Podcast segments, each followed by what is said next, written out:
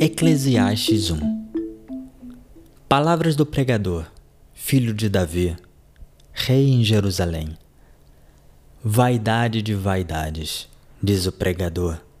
Vaidade de vaidades, tudo é vaidade.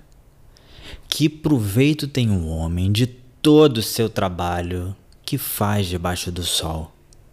Uma geração vai e a outra geração vem, mas a terra sempre permanece. Nasce o sol e o sol se põe, e apressa-se a voltar ao seu lugar de onde nasceu. O vento vai para o sul, faz o seu giro para o norte, continuamente vai girando o vento e volta a fazer seus circuitos.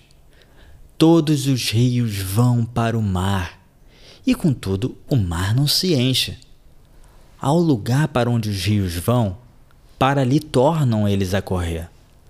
Todas as coisas são trabalhosas. O homem, o homem não o pode exprimir. Os olhos não se fartam de ver, nem os ouvidos se enchem de ouvir. O que foi, isso é o que há de ser. E o que se fez, isso se fará, de modo que não há nada de novo debaixo do sol. Há alguma coisa que se possa dizer: vê, isso é novo.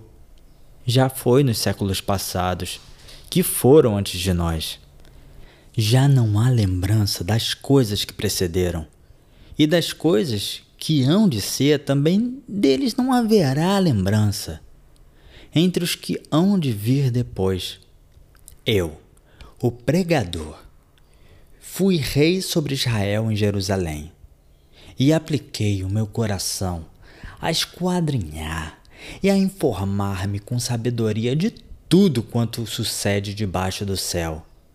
Essa enfadonha ocupação Deus deu aos filhos dos homens, para nela os exercitar. Tentei, atentei para todas as obras que se faz debaixo do sol, e eis que tudo era vaidade e aflição de espírito. Aquilo que é torto não se pode endireitar, aquilo que falta não se pode calcular.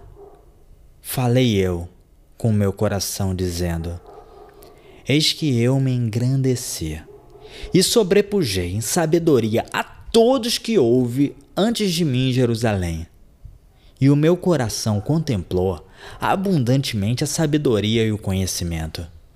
Apliquei o meu coração a conhecer a sabedoria e a conhecer os desvarios e as loucuras, e vim a saber que isto também era aflição de espírito.